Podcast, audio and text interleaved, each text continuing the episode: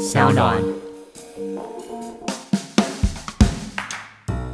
今天要跟大家推荐 YouTube 频道“英雄说书”，最近他们也有做同名 Podcast，大家有收听吗？没有偷听的话，可以听看看哦。这个频道主要是介绍古今中外有趣的历史人物故事，像是台湾历史、三国演义等等主题。喜欢历史的朋友们可以赶快搜寻订阅“英雄说书”的 YouTube 跟 Podcast。跟着说书人阿瑞一起用不同观点看历史。那法律白话运动在八月底也要跟阿瑞一起来办一场实体讲座，有兴趣的朋友可以在法律白话人的网站以及粉丝团 IG 关注我们的活动消息哦。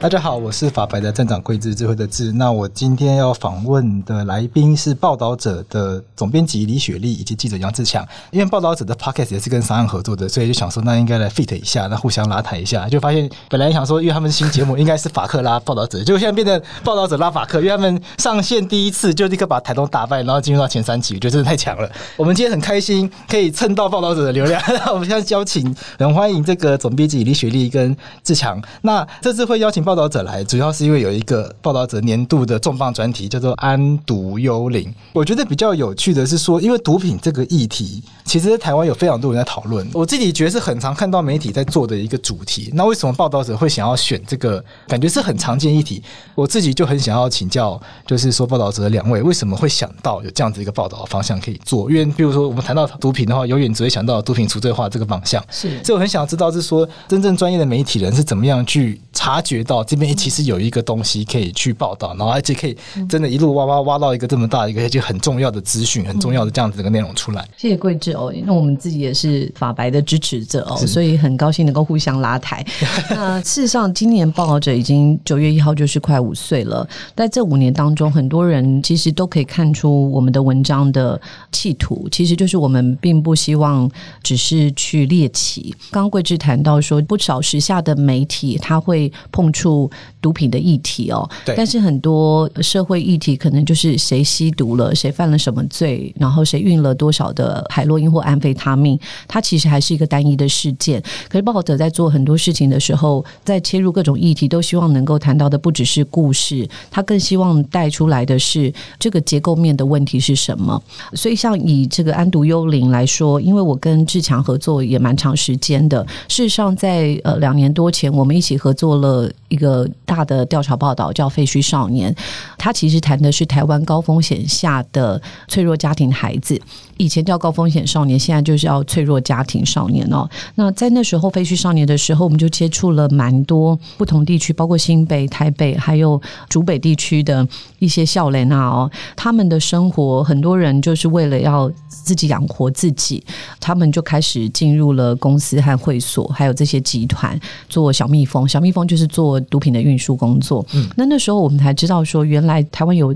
这么多，不管是做车手啦，或者车不手。啊，或者是是去呃运毒这个小蜜蜂，我们那时候就很希望针对台湾的毒品问题，能够再继续探索下去。这是起心动念。那第二个部分就是，事实上我们也看到哦，二零一四年到二零一七年，台湾安非他命的使用者在增加。为什么特别讲安非他命？因为它是成长最快的。一四年到一七年，已经从两万五千名左右到三万七千名。那这个使用者的面貌，其实过去两年我们持续有做一些中型的专题，我们也讨论过缓起诉、复命、戒瘾治疗，还有就是使用者的面貌。我们发现使用者的面貌不止人数在增加，使用者者的面貌也慢慢从就是蓝领跟白领，其实这种适用的要用常人的面貌，它非常非常的广泛。他可能就是一个在 Uniqlo 折衣服的人，他可能就是一个必须要熬夜去开卡车司机的人哦。呃，那这个面貌，我觉得他就在我们身边，可是我们没有好好真正的全面的看待。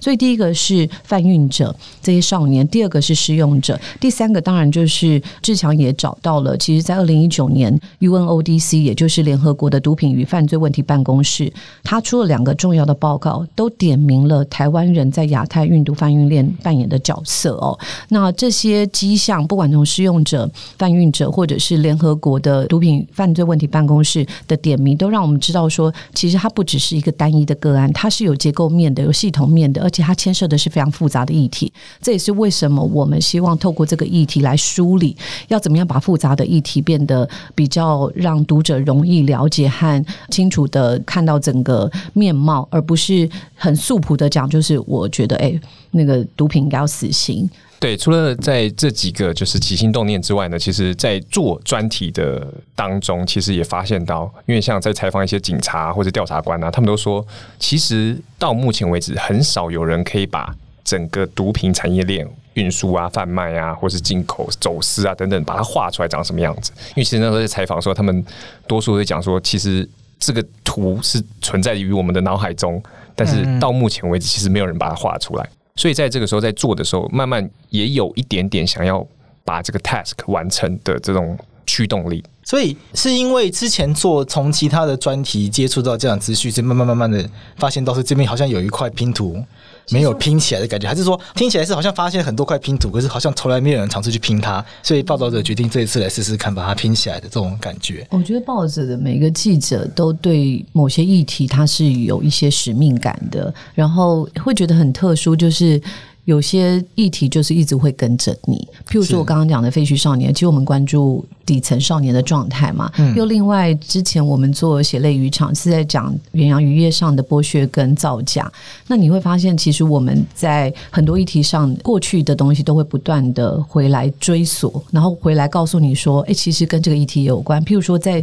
这个安毒幽灵的这个整个 package，因为有十篇文章、两个 video，其中有一篇是在处理台湾远洋渔业的。的渔船怎么变成交通和运输毒品的工具？那这个时候，其实你也很难跳脱过去的那个脉络，也就是我们在做远洋渔业调查的时候，还好我们有那些基础的背景跟了解，我们知道远洋渔业是怎么运作的。原来，其实，在运毒上，远洋渔业这个台湾是一个大的舰队，有一千六百艘渔船，这个也变成台湾在运输毒品上扮演很重要角色的原因。所以，我觉得有 calling 啦，就是有一种使命。好，那些议题就。会来特别找某些记者，因为我们每个记者都有他很特殊的 expertise，有一些自己的专业，这个好像就会一直加成在一起。其实，在做这个印尼跟台湾之间的交通的远洋渔业的关系这个题目的时候，其实，在之前，因为我之前有机会进去过印尼的监狱里面，然后也是采访类似毒品的东西，因为其实。台湾人运毒到印尼已经有一段时间了，五到七年吧。所以那时候去的时候，我是二零零六年的时候去，所以那时候其实已经有台湾人被关在印尼的监狱里面。其实我记得那时候是我跟你讨论，对，就说这个可能会是一个重要的议题，但是我们那时候还不够成熟到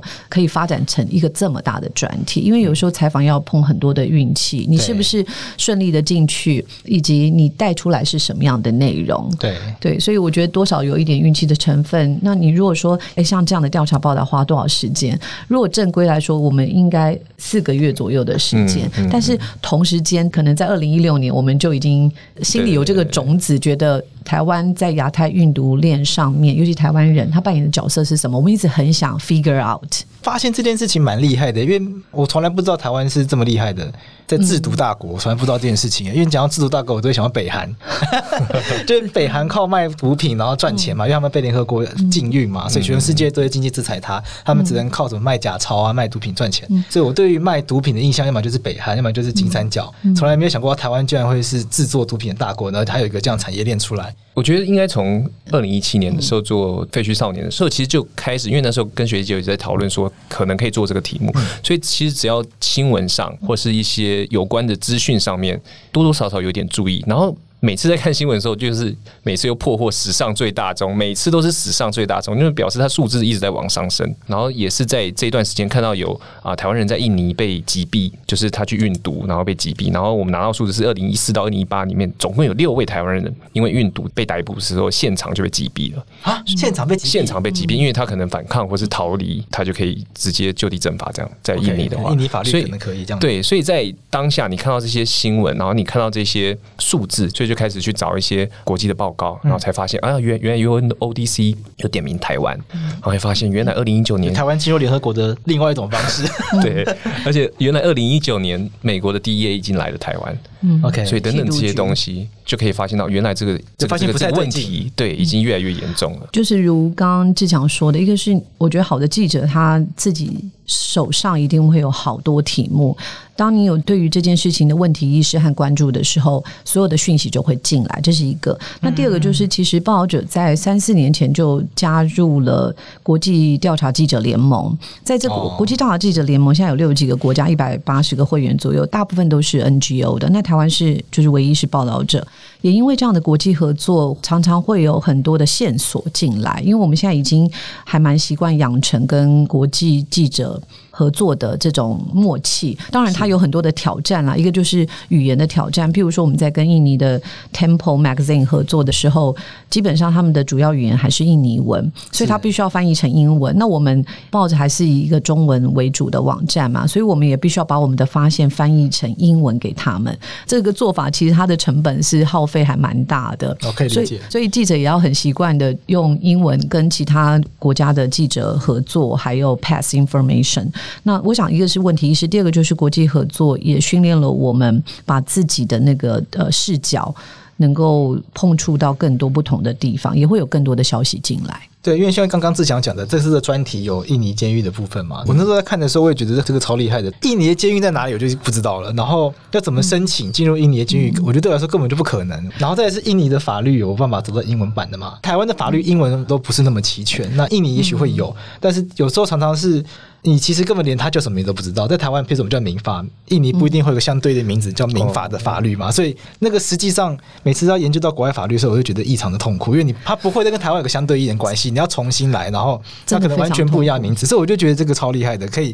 找到印尼的监狱，然后可以知道怎么进去，然后还可以找到那个人，然后甚至还可以跟这个人通电话。有几个是我自己在跨国调查报道里面也学到非常多的，就是过去之前我在主流媒体的时候，你会发现说你要做一个国际报道，可能就是在台湾搜集资料以后去约访，那你就花一个礼拜的时间在国外做就是 country report。可是，在报道者，我们有一个习惯，就是你一定要进到田野和现场，你最好不要是二手的资料。那这个时候，其实在地的智慧就非常非常重要了。因为，譬如说以原约来讲，它牵涉的以印尼为主，印尼的外籍渔工、境外聘雇渔工占台湾至少六成以上哦。是。那在这样的状况下，印尼的法律是什么？它其实牵涉了它的运输。部，然后劳动部、外交部，呃，还有很多不同的部会，至少四到五个部会。我们约访基本上就会很困难。可是如果我们的合作伙伴他去约访，因为他们在当地是有可信度的哦，也是一个有影响力的调查媒体，所以我们会把我们的发现给他们，然后告诉他们说，我们想要理解这件事情，到底一个印尼渔工上来台湾，他要经过多少流程，他有可能在哪个环节造假，一起共同梳理问题意识以后，由他帮我们做访问。同样的，在台湾，我们也会帮他们做访问。所以像这次的安度幽灵，我们在讲印尼。你这篇报道，这个印尼监狱中的台湾死囚哦，千里运毒的愚公和男人们，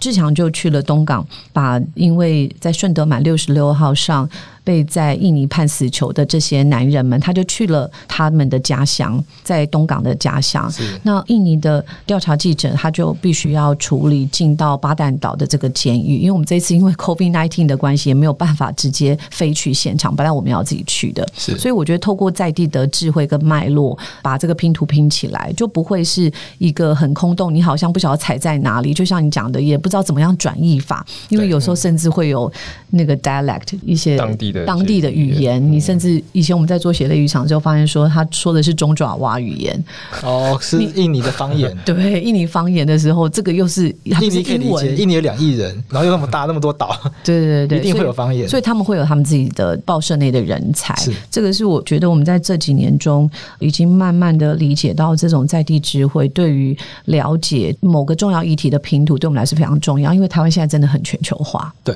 我自己读报道时的文章，我觉得跟其他的。媒体最大差别就在你你刚刚讲的，就是说都会有很身临其境的感觉，就是你们真的会到现场去做田野，去做现场的访问，做现场的调查，或者是真的是可以直接找到。那些人，因为很多人是在其他的报道中，可能通常只是二手资料，譬如说美联社访问过他，嗯，可能卫报访问过他，朝日新闻访问过他，然后可能就把他那些话截取来用，嗯，就很少台湾媒体会看到，就是真的会有记者真的到一个很很奇怪的地方，然后把那边的情境一五一十的描写回来，这个是算是报道者的特色吗？我们很努力这么做，因为我们觉得没有研究就没有发言权。但是另外一个，我也要帮这个主流媒体的一些朋友们说话，因为我发现其实现在很多主管为了 cost down 是鼓励他们的的记者不一定要出去。做采访的确有这样子的媒体，是。可是我想，多数的记者都希望自己能够到现场去。我相信了，嗯，亲自感受后再来写报道，这个应该会是想要从事记者这工作的人，对、嗯、他真的想要从事应该是这件事情嘛？那志强是跟跟大家分享一下。其实我很好奇，嗯，刚刚雪莉姐说你有之前就在缅甸、泰国、哦、柬埔寨、印尼这些国家深入这些一般台湾人观光不会去的地方 去流浪。对，那第一个想蛮好奇就是说，不会觉得很危险吗？譬如说，像这个报道本来真的。要去金三角，是听起来超级危险的，不会觉得说人家突发现你原来也是个记者，要来挖资料的，然后就被抓走，危险一定会有。但是其实，在你进去之后，很多事情就像其实刚才雪莉姐讲，当地的智慧其实非常重要。比如说，呃，我当时为什么可以进去印尼监狱，其实也是当地的 NGO 帮我，然后跟我跟里面人接洽等等的，所以才进得去。然后或者是。像刚才讲的罗兴亚人等等，也是因为当地的一些朋友们带我们进去。然后上当时我们本来准备要去金三角的时候，你看我们台湾那个媒体对金三角根本是那边完全没有人脉，完全什么都没有，怎么可能就进得去？就在电影上看过这个地方，所以当然也是要靠着当地的一些智慧。所以那时候其实我们在之前是有跟缅甸的媒体合作，但是很可惜也是因为 COVID nineteen 的东西，所以我们并没有找到一个非常呃 solid 的故事。但是如果我们真的要去的话，一定也是。当地的 guide 带我们进去，然后带着我们去挖，或者是带着我们给我们一些 lead，让我们可以知道要往哪里走，怎么走。其实当然会怕，但是如果有了这些相当知道现场的一些状况的人的话，其实你的恐惧还有你对未知的想法，其实就降低了蛮多的。有没有一些亲身的例子可以分享给大家？譬如说去报道罗兴亚的这个案件好了，那表示说确实要进入若开邦，对，可是。我的理解是，应该那不是一般人进得去的地方，因为那边既然有战乱，然后又这个中央跟地方有这样严重冲突的地方，通常要么就是军阀割据，要么就是中央政府会不让一般人随便进去。所以我会蛮好奇说，那到底要怎么样可以到达那个地方？有些地方。除非它是像是叙利亚，或是那些真的子弹飞来飞去那些地方，它是绝对不会让外国人进去。我这样讲哈，譬如说印尼的雅琪，以前就是我的那个我的伯伯，他是有在印尼经商过，他就会说当地人都会警告说，绝对不可以去雅琪那个地方，然后基本上你也去不了，因为你进去之前可能就被挡下来，他没事不让你进去。对，那时候第一次去要进去若开邦的时候，其实，在仰光就有人跟我讲说，那边是吃人族的地方，就是就是有有台商啦，因为他们可能也没有去过，所以不知道他们就可能被灌输这样的想法，说你为什么要自己过去？然后然后去做采访，然后其实还是有飞机可以飞过去，OK，其实飞机就可以到。对，然后其实还是有游客会去，但是人数当然很少，是，所以进去难度。没有那么高，是对，但是如果你真的要进去到，比如说难民营里面去采访啊，等等，嗯、那个当然就是要有人可以带你，你才进得去，因为那都是有哨口。所以怎么样赢得当地人的信任？因为要透过一些当地的智慧，那也要人家愿意分享智慧给你，不是吗？还是要从刚开始跟我们可以接触到的人，也就是比如说当地 NGO 或者当地的媒体同业。Oh. 先跟他们合作，对 Fixer，当然有时候也是因为有一些 NGO 或者是媒体的介绍，因为要不然你也不知道哪一个 Fixer 好，哪一个 Fixer 会骗你。Fixer 中文要怎么说？帮你搞定一切事情的人。对，很多时候是有媒体背景，曾经从事过媒体工作的人，资、嗯、深的人，又或者是 NGO 的人，嗯、他可以知道你现在要切入的角度，你想要见什么样的人。我想志强在呃若开邦应该在采访罗先亚的时候，也是有运用过像 Fixer。这样的，角色、嗯嗯、对，因为其实有点像这种半冲突地区，你要真的一进去就了解全部的状况，其实是非常困难的，因为它资讯没有这么流通。嗯、但网络上资讯流通啊，但是你要进去到啊，比如说这个难民营这么大，哪一块是可以进得去，哪一块是不能进得去？因为那些东西网络上其实是查不到的，是你要有当地人来跟你讲。所以其实雇佣 fixer 或是跟当地的朋友在一起，那是非常重要。所以那个时候，其实自己其实也有付出一些代价，就是找到不好的 fixer. 所以就走了一点点冤枉路，oh. 然后就花了一些，因为 fixer 他们要钱，对，但是没有办法，他就是其实后来就发现，原来他是个骗子，浪费你的时间，所以当下你就要跟他解约嘛。但是你也会怕，因为其实他是当地人呐、啊，怕他挟怨报复嘛之类的。对对对，这个就是必须要付出的一些。就一些成本费吧，成本 学费，我可以理解啦。对，难免会这样子。但是，但是没有他，其实很多事情是做不了的。刚刚那时候志强讲的那个罗先亚，可能是他在当 freelancer 的时候的状况。那以我们现在这几年的经验，就发现其实东南亚有非常非常多优秀的记者，甚至战地记者。有些记者是以自己做调查报道为骄傲的哦，他是几乎每天都在从事这样的工作。所以，像在媒体里面有已经，其实你可以 recognize 到认出来，就是哪一个国家的什么媒体是值得信任，然后透过这样子的方式结合。安全度会比较高一点。嗯嗯嗯嗯，真的。那要怎么样取得他们的信任？像我刚刚讲的是这些当地的人，可是在这次报道里面，譬如说还有访问到这个现在被关在印尼的台湾人的家属嘛。嗯嗯。那通常大家会觉得这不是一个荣誉的事情，是不光彩的事情，不会愿意接受访问的。我觉得报道者另外一个很厉害，就是说真的找到这些人，然后让他们愿意讲一点话。其实那时候光要找到他们就已经有一点困难了。可以想象，因为第一个他不是被关在印尼，所以譬如说法院的判决应该都是印尼的判决，那判决是印尼文，那根本就很难理解。那可能透过一些。报道者的国际的媒体朋友来去协助，对对，那顶多通常你只能看到名字啊，那你去问外交部，外交部一定不会跟你说，因为第一个各自的问题，再来是这毕竟不是什么光彩的事情，外交部不会拿出来说，哎、嗯欸，我们有六个台湾人在印尼被抓。我们二零一六年就问了那个台湾驻印尼办事处，就不回答我们，直接不理你们。有回答就说这是各自，所以贵志很清楚。因为我们都习惯了，我们自己做律师有时候也是要问一些问题，然后他们不想回答，全部都跟你说各自法，明明就跟各自完全没有关系，他还会讲各自法，这已经变成一个大家。习惯用的借口了，但是那时候就是印尼的合作伙伴，那时候他们有拿到应该是起诉书，然后里面有除了有名字之外，然后其实还有出生年月日，还有他地址，所以我们就透过那个地址。进去到东港找，就有拿到他们的台湾地址。对，但是其实我们还是希望受刑人可以跟家人先有默契，说我们会过去，哦、让受刑人先跟家人有一个打声招呼了。对，所以家人不会突然被打扰到。对对对。但是其实到后面他们一直没有办法联系，是我们采访之后，他们才真的打到联系，才真的打电话进去跟受刑人就是有联系到。是，然后那时候一找，其实那地址是错的。好，后来地址是错的，地址是错的，所以台湾没有那个地方，有那个地方，但是没有这个人，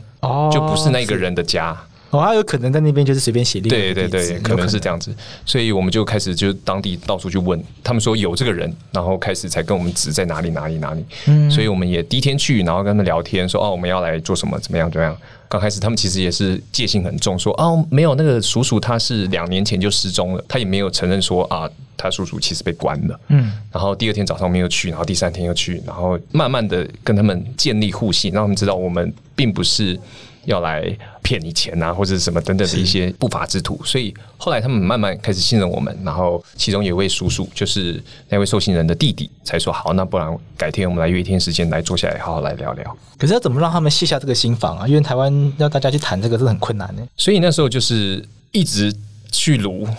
讲简单一点就是一直去撸。那对方会不会觉得很烦？所以我们要不厌其烦的一直跟他们讲说，我们可以做些什么事情，你们的遭遇。或者是为什么这么做，或者是我们想要知道他是什么样的人，然后你们有什么想讲的，也可以跟我们讲。刚开始他们会觉得你只是来烦我们，然后到了后面，因为他们其实后来有给我们电话，然后打电话过去，然后也是慢慢讲，慢慢讲，然后他们才后面才说好，要不然我们来采访。我觉得有时候可能你刚开始采访。可能人家一开始讲的东西也不是那么有内容的，可能就还是会支吾其词啊，遮遮掩掩的，不一定他想要藏，可是他真的就是没办法开那个口，不怎么理你这样。因为我自己的经验，我们跟当事人开会，有时候也是要开个两三次，你才听得到全貌。因为我觉得他不是要骗你，但他说不出口，就全部讲出来。就是我觉得很多当事人他拉不下那个脸，嗯。讲出他其实有做这件事情，所以他们就一直绕，一直绕，一直绕。那你就听得出来这边有蹊跷，可是他就是讲不出来，所以要花很多时间去跟他们沟通。所以我觉得在做这种访问的时候，尤其是你跟他们之间，记者跟受访者之间，又没有像律师跟当事人这种，就会会说服自己他们一定要跟律师讲，因为毕竟他们官司是他们自己的。你时间久了，他们自然会愿意把事情跟你讲，不然他也知道他找你其实是没有意义的。可是记者跟这个受访者之间的这个关系要怎么样去建立？我一直很好奇。第一个先回答就是，也许不是在两个小时之间可以建立的信任。我称它做往返的田野，也就是你不要想说你一次可以把工作完成，包括说跟他加 Line 打电话跟他沟通，或者是重复的去到他家。志强就不止一次去到这个死囚的家里。我觉得在往返的田野当中，这个受访者就会知道你态度是非常认真的。第二个就是你真的对于专业和讯息的掌握是很明确的，然后是不八卦的。譬如说，志强在这个印尼的死囚身上，他其实很了解了这四位死囚在一审和二审的过程当中是怎么样的一个过程，然后他也掌握了在当地的警察和律师的说法，所以。这个不会是一个漂浮在空中，好像只是想挖人家八卦的这种状态。我觉得只要当事人知道你是抱持着一个，我们不要讲正念，而是你有很清楚的目标，但这个目标不是为了利用当事人要博取点阅，博取一个非常。就是好像一天的寿命、一天的新闻来利用他们，而是也是真的想把他们的处境完整的呈现。我觉得完整这件事情还蛮重要的，所以我觉得往返的田野的过程当中，是告诉当事人说，我们是很认真的在看待这件事情。不管你是位高权重的人，还是一般人，我们都很关注这件事情。那另外一个，我觉得很重要是同理。像我们在处理印尼移工的时候，我们的社群说，现在的读者基本上就会想说，你们贩毒就是该死，这是很台湾很素朴的正义。我想桂枝应该很清楚，嗯，这个很能理解。对，但是换一个角度来看，因为我们常常去到台湾很很偏僻的地方，台湾有一群底层的中年男性，当他失业了以后，他很难找到。好的工作，他的人生就不断的在恶性的循环和轮回。某种程度，我们不是要帮他们伸张所谓的正义，也不是要让他们减刑，但是我们把这些人的处境，就再一次，我们不再写一个人的故事，而是有一群人，他在顺德满六十六号上游可能都赚了非常多钱，可是真的被判死刑的人是这些很基层的人。中年男性，他没有别的机会。那在他描述里面，每一个人都不是一个数字而已，他是一个活生生的人。他有他的老母，失明的老母，而他在二零一八年离开家里的时候，跟他妈妈拍了最后一张照片，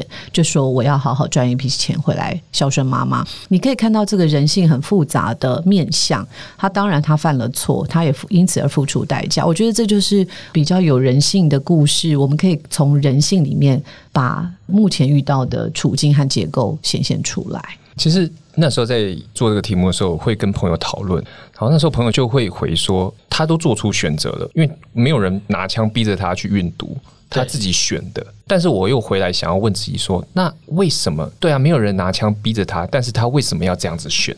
所以其实做这个题目就想要让大家知道为什么会发生这些事情。很多人不知道这些人没有选择，是不是在这边可以帮大家多介绍一点？就是刚好就是连到这个报道内容，因为。报道者如果常常做这些专题的话，我觉得会常常接触到这些社会底层的现况。那有没有办法跟大家分享一些你们看到的东西？我印象比较深刻的是有一次我们在诚品敦南店分享废墟少年的时候，呃，因为我们故事里面有一个十七岁的少年土豆，他从十五岁开始就自己养活自己，他做过非常多的工作，包括去海拔比较高的地方搬高丽菜，他做过。校园 PU 跑道的铺设，最后他大量的时间花在喷农药，好，然后没有任何的防护的状况下，他就喷农药。我记得在播完那个影片以后，有一个中年大概五十几岁的妇女，非常非常愤怒的离开，她写了一个字条留给我。这个字条上面，她告诉我说：“你们做记者或做老师的人，怎么会当场没有制止他不要喷农药？”这个故事一直。深深的影响我，说这个画面就是他愤而离开。我当时的想法是，这个孩子并没有选择，因为他必须要自己养活自己，他有什么工作他就得做。可是你可以发现，在这个社会里面有存在一个平行社会，有资源的人会觉得我有很多的选择，对，他很难想象别人是没有选择的。但这件事情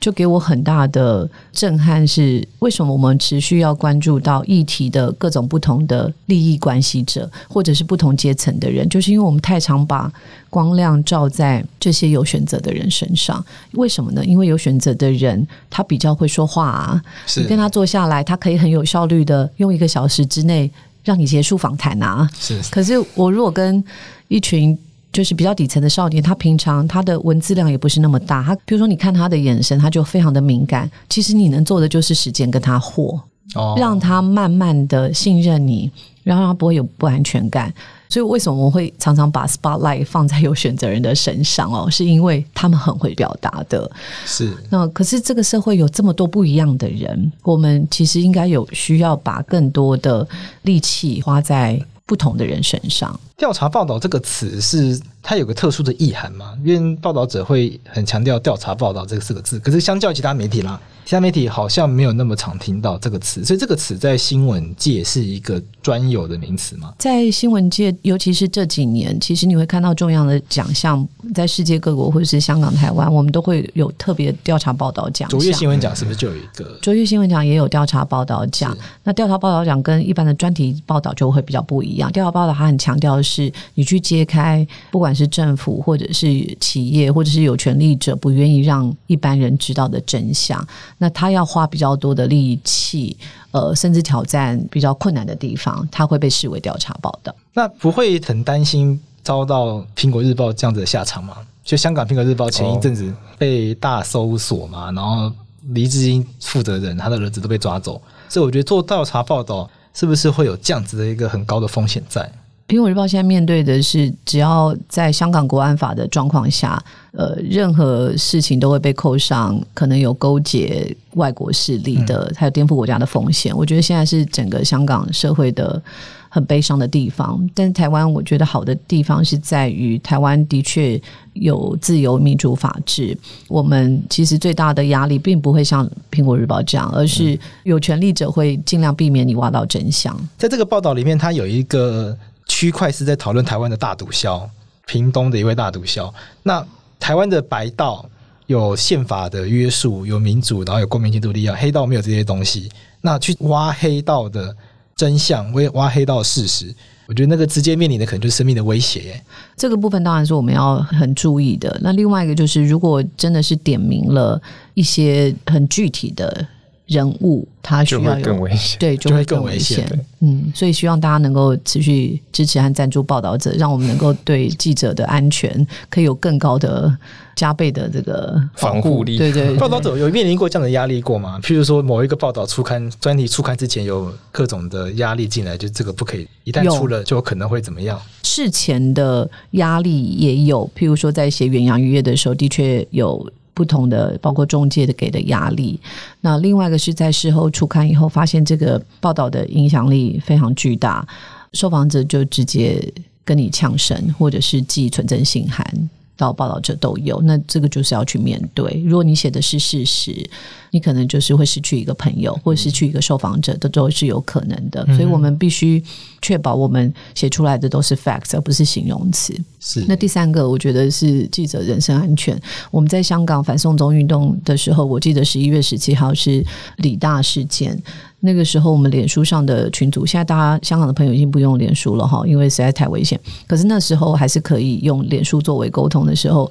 我们的摄影基本上已经穿上那个防弹背心，防弹背心了。就是我们要思考，我要运防弹背心，怎么样运到香港？那要用什么样的配备？怎么样轮班？然后怎么样可以帮助他们避免他们心理的创伤？因为这一波下来，香港的跑香港的记者多少都已经出现心理的创伤。所以这是作为第一线记者，你要怎么样去防这些，包括 tear gas。已经生命的安全的这件事情，在香港反送中运动，我们因为持续报道了一年，真的都是我们在面对的挑战。最想遇到实际的案例吗？最实际的就是在香港那时候，那时候的，比如说 tear gas 或是警察跑来追你啊等等这些状况。但是如果是在讲这个安度幽灵的话，最多其实那时候我们有采访一位警察，在跟我们受访的时候，他其实有点名一些人，直接跟我们讲说，这个你不要写，这个写的话会有生命安全，不可以讲出来。对，这个人名啊，或者是帮派的名称啊，或者是什么台商等等的，是不能讲。所以当有这样的考虑的时候，我们就会等于在编辑台这边会处理这篇文章要达到的目的，是不是一定要把这个人点出来，或这个集团点出来？如果不需要一定要把这个人或这个集团点出来，而你讲的是一个更全面性的状况的时候。我们可能就会选择让可能会造成记者危险的东西淡化一点点，嗯，是，嗯，因为我觉得背景的感觉，对，因为我觉得记者的安全还是必须要被顾虑。我最后想要问一个问题，就是说，因为这次这个专题是以毒品为出发点嘛，那像你们在报道者在做这个报道的时候，会不会有一些预设的想法？譬如说，我们谈到台湾，谈到毒品，像刚刚有提到说，比较庶民的想法就会是制造毒品的人本来就该死，贩毒的人本来就该死，运送毒品的人本来就该死，那施用毒品的人。台湾多数人还是觉得他该死，但现在施用毒品这一块，慢慢就希望至少法律界希望走向除罪化，这个都某种程度上都是一些观点。那在做报道的时候，会不会已经带有这样子的观点，才想要选择这个报道？还是说真的有办法做到，就是说单纯就是想要报道一个事实？刚刚之前有稍微提到，包括说他在写印尼毒贩的时候，他也在思考。死刑这件事情到底是不是最有效的方式？我自己在写很多报道的时候，包括我们在写这一次的安毒幽灵，我也会一直问自己：那为什么大家对重刑有一种瘾？那这个价值，我也想要不断的去挑战它和认识它。所以，我们若回答贵智的问题。我想，我们对于一件事可能不会有马上有绝对的答案，包括是不是支持废词，抱着是没有一个。嗯、我自己觉得，我们并没有马上会告诉读者一个答案。是，但是我们很希望的是给读者各种不同的面向之后，而且是事实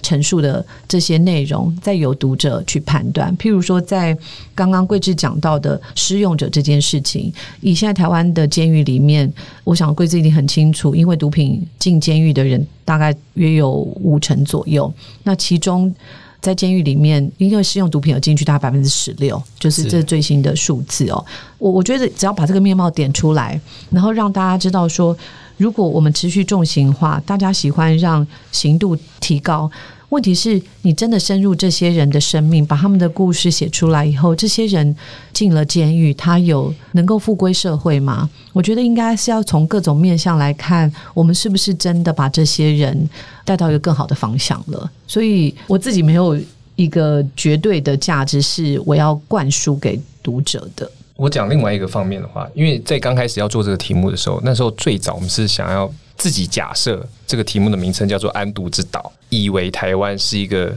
hub 或是一个产出地。但后来我们再去采访，然后再加上一些数字的堆积，然后跟一些研究发现，其实台湾当然如果跟日韩比的话，可能比较严重；但是如果跟东南亚泰国或者是缅甸、寮国这些国家比的话，其实严重程度并没有那么高。然后再加上一些数据的堆积的研究的话，其实在国内的呃安非他命的使用者其实。以十年的这种历程来看，是在生长的，但是在短期的时候，它其实增长程度并没有像在以前看起来这么高。但是我们后来又。再更深入的去了解之后，有人会说哦，是 Made in 台湾但是其实不是 Made in 台湾。以前我们会以为是 Made in 台湾但是其实应该是 Made by Taiwanese，而是说这些台湾人他们在外面所做的事情，让这个毒品产业链越来越发展，就在这个区域。所以在我们命名一件事情或是给一个概念的时候，我们也很小心这个概念或是标题会不会错误的引导。譬如说“安度指导”或“安度幽灵”。我们其实辩论了非常久。如果安毒知道，就是表示这整个台湾都 involve 在里面，都陷入其中。但是安毒幽灵，就是从使用者的角度，的确我们人口在成长哦。那另外一个就是台湾贩运者，他其实，在金三角或在亚洲地区，透过制毒师傅还有这个运输，他的角色是重要的。所以，我们连这个名词，我们都会讨论和辩论非常久。那为什么选“幽灵”这个词？我有一天睡觉的时候，就觉得这个就像是一个 ghost，一直。围绕在我们身边，但是我们害怕和恐惧，但不如就好好面对，盘桓在我们这个岛屿上面。不管从使用者的角度，或者是台湾制毒师傅和这些集团的角度，我们必须要去面对这件事情。那要怎么样去维系媒体的公正跟客观？因为很难免会被自己的一些价值观影响嘛。譬如说，我就是觉得毒品不对啊，贩毒不对啊。那我可能难免就是会用批判式的角度去想这件事情，要怎么样在做这些报道的时候避免被这些想法干扰，还是说其实被干扰也无所谓？我自己在接触我的记者们的时候，我觉得报者的这一群记者或是特约记者都是很很开放性的，他们不会太强烈的就太主观。我当然不是说每个人都没有带着自己的生命的背景来到这个地方，这个是很难免的。可是我们会透过很多的辩论和讨论，啊，甚至在改稿的时候，你会有一些既定的框架的时候，我们都会跟记者讲，我们会再重新梳理这个想法。在报者，我们的核稿大概都要两三回，因为报者的文章非常长。嗯，你这样的判断，你为什么说这句话？你是有证据吗？还是这是你的心情？其实从写文章的状态都可以知道。他是带着情绪还是没有带着情绪？他这个是自己 personal 的判断，还是是有依据的？你是有文件的吗？然后是有来由的吗？还是你自己去帮受访者说话？这些其实我们长期合稿的人都可以看到这样的迹象。我们会希望自己的呃，就是文章出去都是论述有据的。是对于记者来讲的话，其实就像刚才雪莉姐讲的，第一个你自己在写的时候。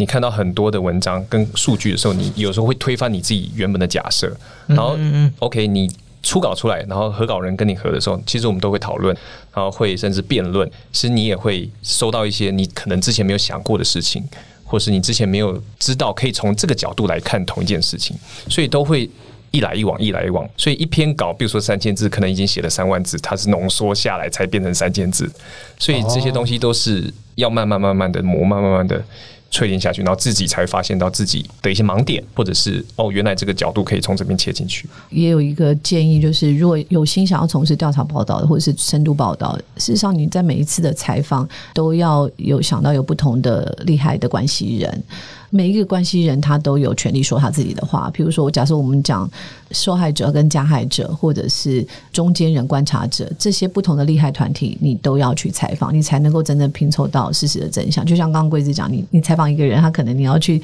问他三次，他才会说出比较全面的。那同样的，有些人是呃，你多采访几次，然后知道他后面代表的是什么样的利益，更可以不会被这些话语所。蒙蔽嘛？蒙蔽，对。嗯、那这个时候你采访的更广泛，然后也有深度的话，基本上就可以慢慢让这个事实浮现。好，我们今天谢谢那个雪莉跟志强来到法客电台，跟大家介绍报道者这一次最新的专题《安独幽灵》，他们在这个制作的心路历程，而且也分享了很多记者，尤其是报道者是专精于调查报道这个类别的，他们制作过程中很多的一些呃心路历程嘛，或者是 know how，或者是今天很难得可以听到很多在做报道时很多很专业知识。那针对这个《安独幽灵》这个专题内容，今天这集内容没有讲的很多原因，是因为其实报道者自己的节目已经讲的非常精彩了，所以我。最后就是希望邀请大家直接去听他们的节目就可以了。我觉得这个部分就是今天这期节目最重要的工作。好，我们今天谢谢雪莉跟志强，谢谢。谢谢。